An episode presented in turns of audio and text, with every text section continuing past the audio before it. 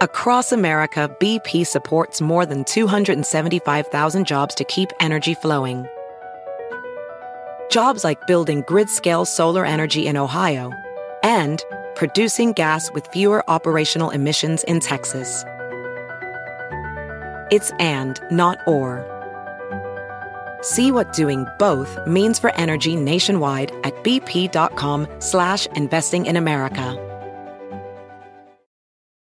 Is America's primary system working? Is the Electoral College still the best process for electing a president? Could a third party candidate ever be successful? In a new season of You Might Be Right, former Tennessee governors Bill Haslam and Phil Bredesen gather the country's top experts to explore these issues and more as we approach the 2024 presidential election. Listen to You Might Be Right, a new podcast from the Baker School at the University of Tennessee, available now wherever you get your podcasts. Hola, bienvenidos al podcast de NTN 24. Estas son cinco cosas que pasaron hoy.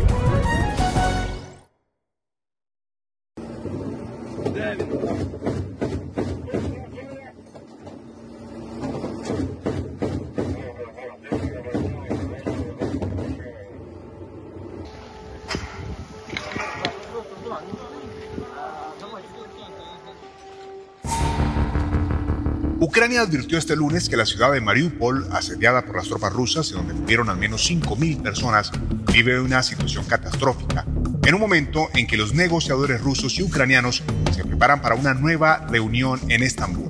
Unos 160.000 civiles siguen atrapados en la ciudad sin la alimentación adecuada, agua o medicamentos. Según el alcalde Vadim Boychenko, el sentir de los habitantes de Mariupol en voz de Natalia, habitante de la ciudad ubicada en el suroriente de Ucrania.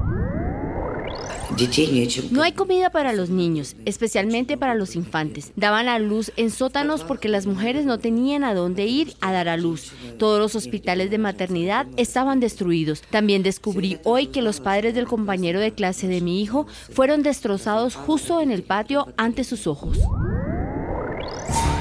Y las negociaciones entre Rusia y Ucrania parecen no dar avances significativos.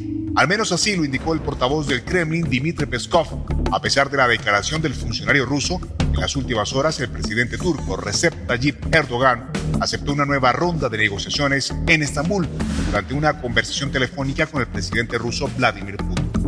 ¿Qué podríamos esperar de esta nueva ronda de negociaciones? Nos lo cuenta Andrés Gil, periodista permanente en Europa de NTN 24.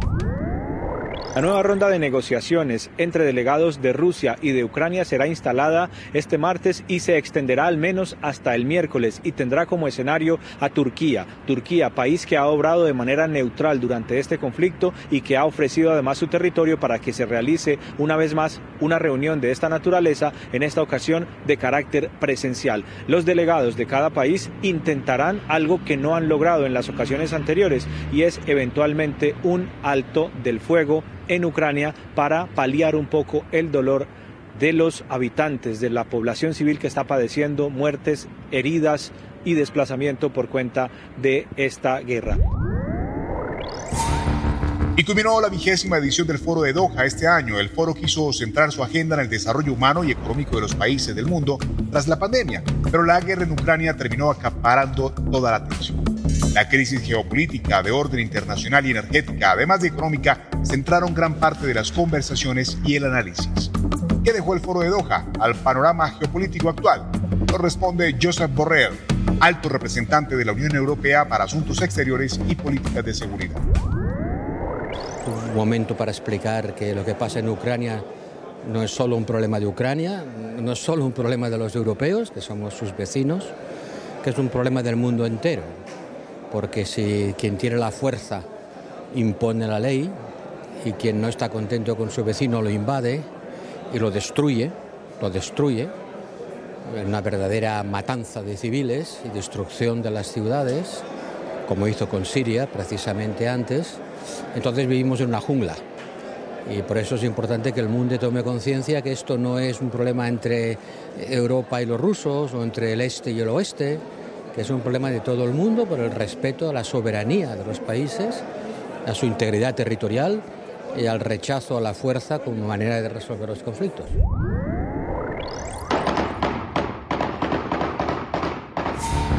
Nos trasladamos a América Latina, más exactamente a México, en donde la violencia no da tregua. Y es que en las últimas horas, en el estado de Michoacán, hombres armados ingresaron a un palenque donde se disputaba una pelea de gallos y dispararon indiscriminadamente contra los asistentes. El reporte de las autoridades indica que hasta el momento los hechos dejan 20 víctimas mortales y al menos 5 heridas. ¿Qué está pasando con la seguridad de México?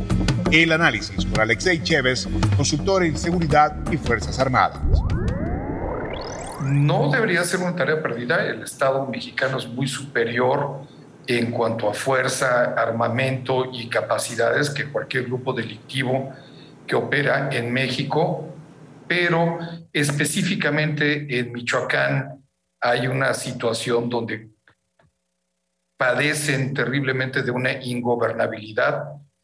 Hay municipios del estado de, Michoacán que estaban completamente tomados por el por las organizaciones criminales. Y bueno, hoy nos amanecemos con esta tragedia de 20 muertos hasta el día de hoy, 6 heridos en Zipécuaro. Pero definitivamente eh, el Estado mexicano es superior a cualquier amenaza que pudiera presentar el crimen organizado.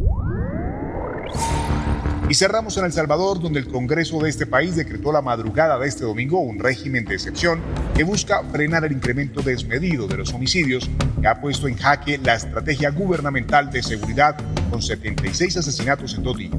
La medida que había sido solicitada al legislativo por el presidente Nayib Bukele con 67 votos a favor de un total de 84 durante una sesión extraordinaria convocada por el líder de la Asamblea Legislativa, Ernesto Castro. ¿Era realmente necesario decretar el estado de excepción en El Salvador? Lo cuenta Eduardo Escobar, director de la ONG Acción Ciudadana. Eh, para nosotros es una falsa dicotomía, decir a favor de las pandillas o a favor de la población. O sea, lo que tendría que hacer el gobierno en realidad es eh, establecer un plan serio con resultados medibles, eh, que se conozca con total transparencia, de cómo enfrentar eh, la criminalidad. Eh, porque como digo, yo creo que nadie aplaude la pérdida de vidas humanas ni todas las extorsiones que hacen las pandillas. Si te gusta este podcast, puedes buscar más de nuestro contenido en nuestra página web www.ntn24.com. En NTN24 tenemos una red de corresponsales en el mundo que nos hace tener de primera mano toda la información y hacer análisis de la información más importante del planeta. Es un gusto estar con ustedes. Mi nombre es Hugo Vecino. En Twitter nos siguen como arroba Hugo Vecino. En el podcast de NTN24 te informamos y te acompañamos.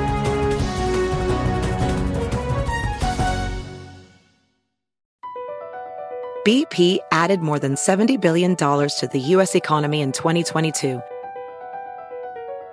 Investments like acquiring America's largest biogas producer, Archaea Energy, and starting up new infrastructure in the Gulf of Mexico. It's and, not or.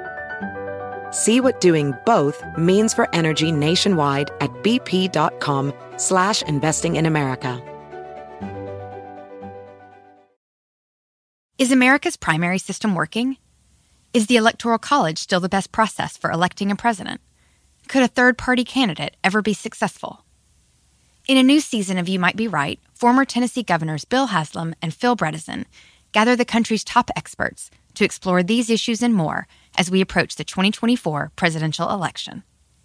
Listen to You Might Be Right, a new podcast from the Baker School at the University of Tennessee, available now wherever you get your podcasts.